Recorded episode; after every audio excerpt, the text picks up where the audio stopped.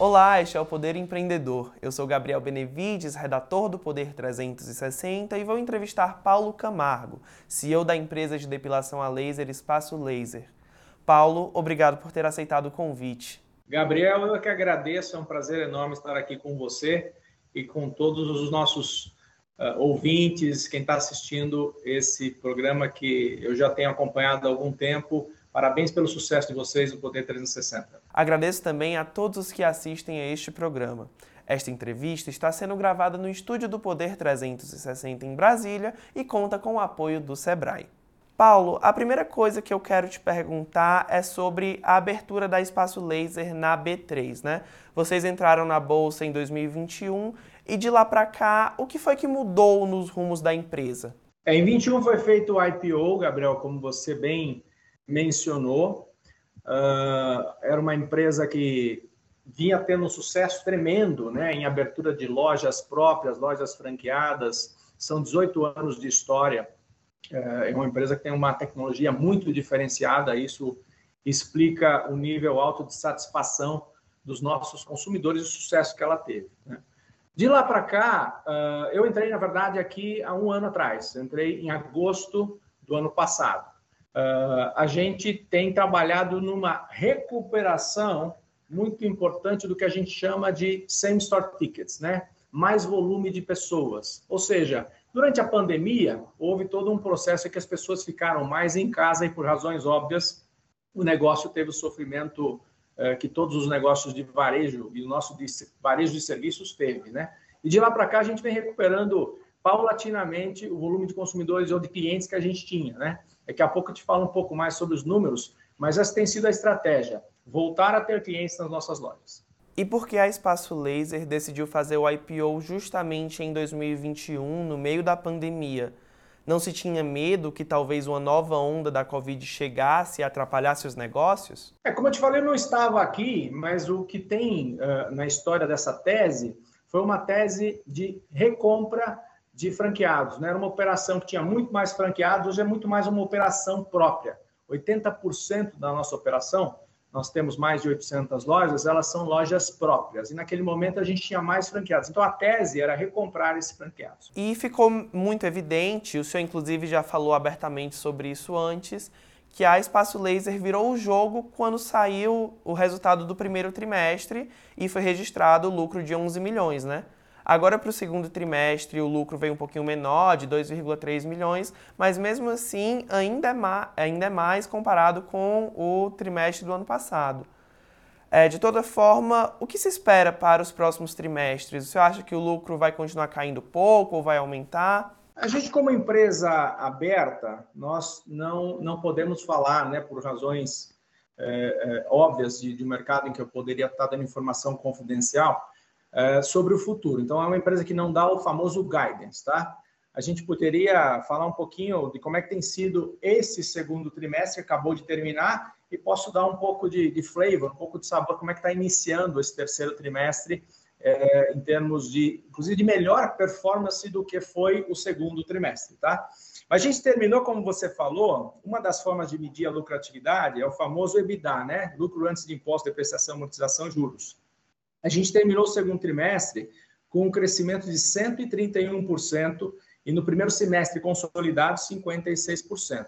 Então, não só a empresa vem crescendo em volume de clientes, em vendas, em receitas, mas também em uma eficientização, é a palavra que eu gosto de usar aqui, eficientização do negócio, maior produtividade, ou seja, cresce até mais o resultado do que a própria receita. Vocês agora estão com 54 lojas na América Latina e eu queria saber se tem planos de expandir ainda mais e quem sabe até para outros continentes. É, o mercado, a gente está hoje operando em cinco países, você mencionou bem aí a quantidade de lojas nos outros países, são 771 no Brasil, 54 no internacional. O internacional cresceu bastante uh, nesse último ano, cresceu uh, mais de 30%.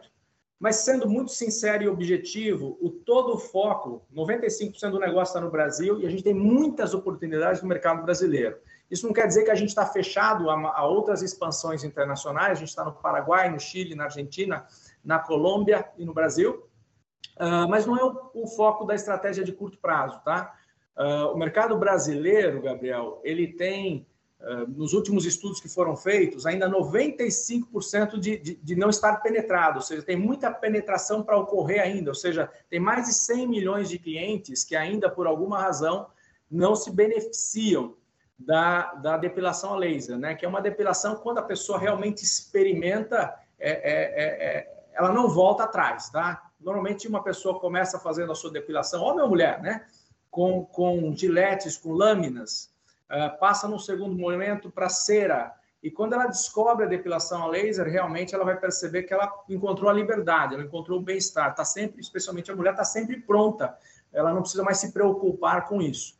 Então, é uma questão de tempo para os brasileiros, esses, essas dezenas de milhões de brasileiros, é mais de 100 milhões que ainda não sabem o que é a depilação a laser, experimentarem os serviços. E quais são as estratégias que vocês pretendem usar para fazer essa penetração?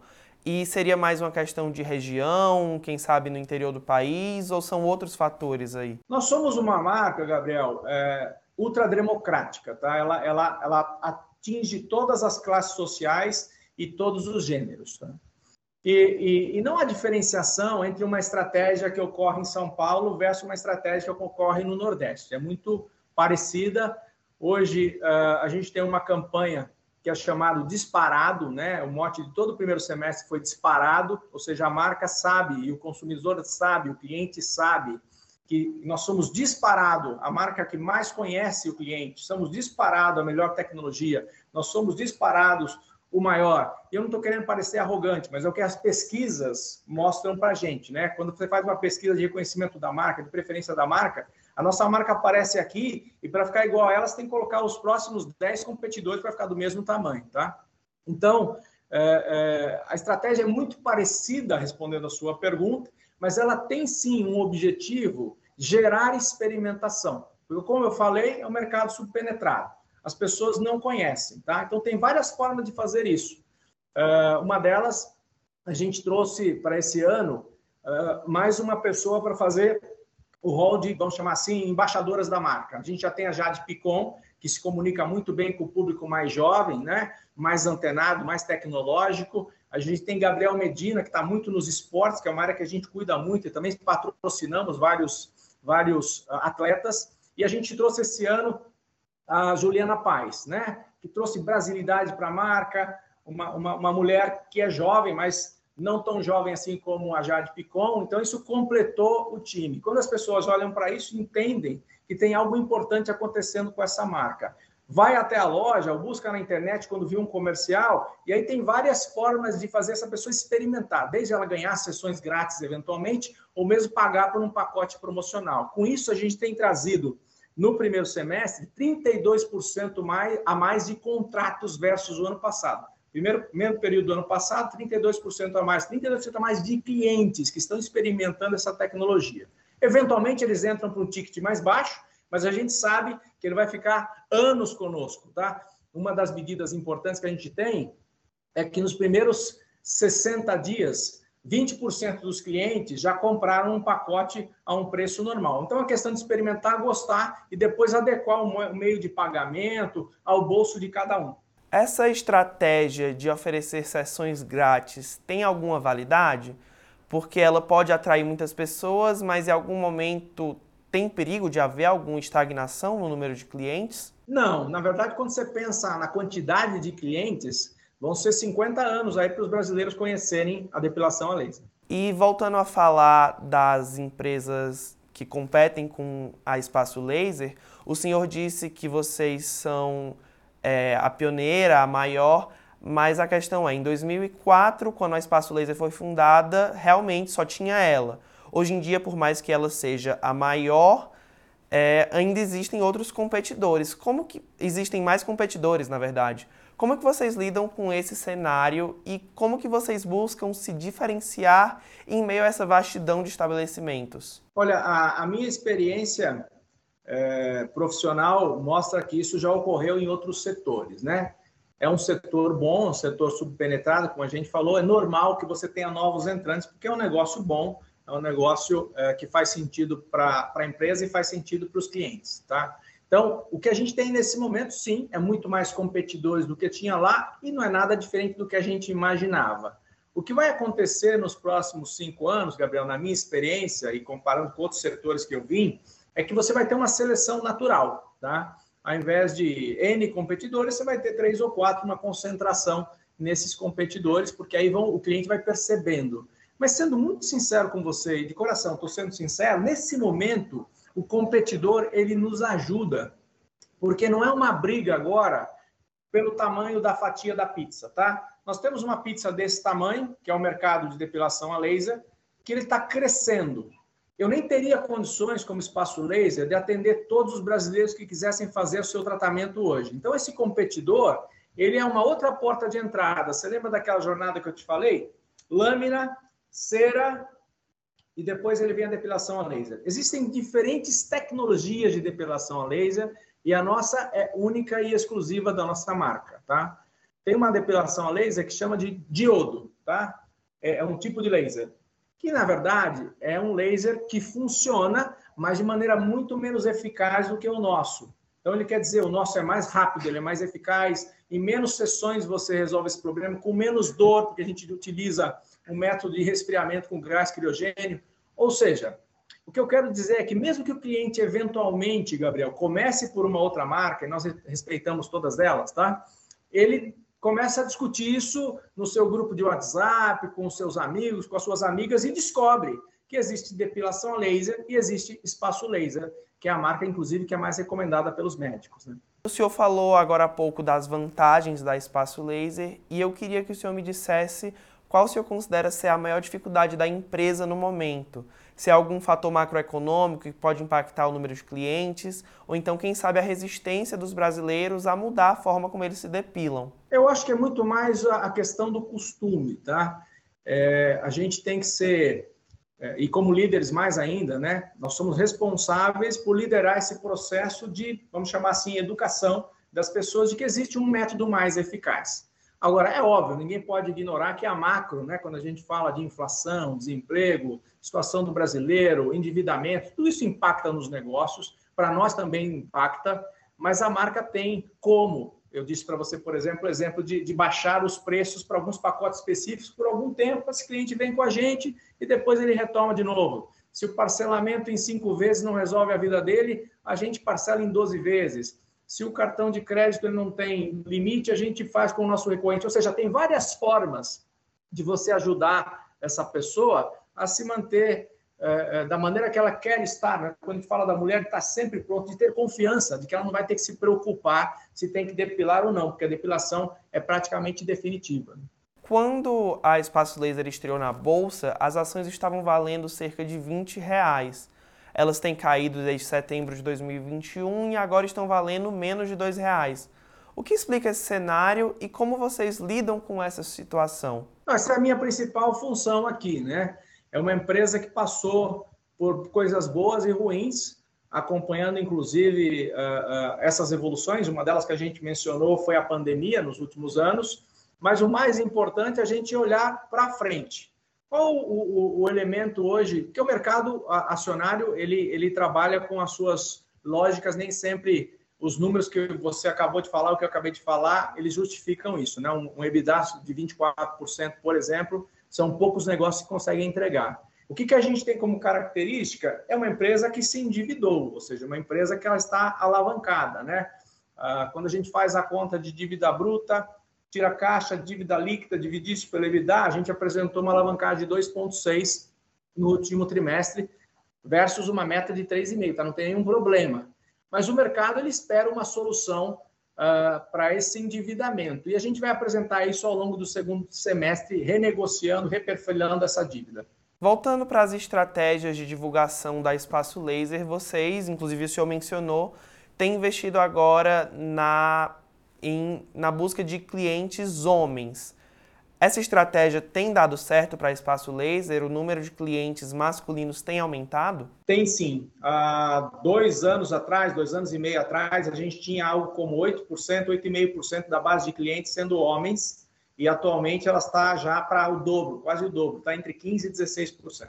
Paulo, chegando aqui mais para o fim da nossa entrevista, eu queria retomar uma frase sua que o senhor disse logo que assumiu o cargo de CEO. O senhor disse que, abre aspas, ia levar a companhia para um próximo patamar de crescimento, dando robustez e trazendo a diligência operacional que será fundamental para o futuro da empresa.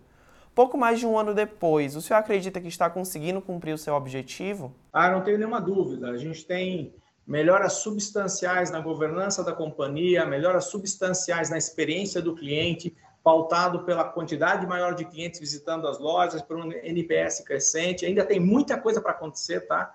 Para melhorar a experiência do cliente, especialmente usando a tecnologia para gerar capacidade, usando a tecnologia para permitir que o agendamento seja mais rápido. Então, a gente tem muita coisa acontecendo nesse sentido. Por, por último, aqui, resultados financeiros acontecendo, tá? Então, a gente fala de governança, experiência do cliente, resultados financeiros. E eu colocaria na parte de baixo, a gente tem gente. A gente é um negócio de gente. Nós somos um negócio de 7 mil colaboradores. Então, um montão de gente do lado de dentro do balcão e um montão de gente do lado de fora do balcão. O nosso trabalho é que essa interação seja o mais fluida possível e a gente está nesse processo. O senhor pode dar um gostinho ou uma prévia do que vocês estão preparando para essas evoluções tecnológicas de contato com o cliente e como que elas vão facilitar a vida dele? É basicamente é, a gente o que está fazendo é levando para a palma do consumidor, né? Porque hoje todo mundo tem um aparelho parecido com o meu aqui na mão, é, essa o controle da sua experiência. Né? Então a gente tem vários projetos em curso visando melhorar o processo de relacionamento do nosso cliente com a nossa marca. Pode ser desde a sua primeira visita, né, em que ele pode, inclusive, receber as sessões grátis, ele mesmo agendar, ou até mesmo ele saber qual o melhor momento. O software interage com ele e faz sugestões, por exemplo, oh, já passaram 45 dias, já, você, já, você já está pronto para a sua depilação, já preparou o pelo. Então, são processos que devem facilitar a vida do nosso cliente. Essa, esses processos fazem parte dessa estratégia de penetração que o senhor mencionou mais cedo? Fazem sim, porque a gente sabe que hoje em dia todo brasileiro tem um celular e é por aqui que a, a marca que mais conseguir entender esse, cada um desses CPFs, né? Estamos falando de 220 milhões de brasileiros, vai se dar melhor nesse processo. Então, é um processo de transformação tecnológica da companhia.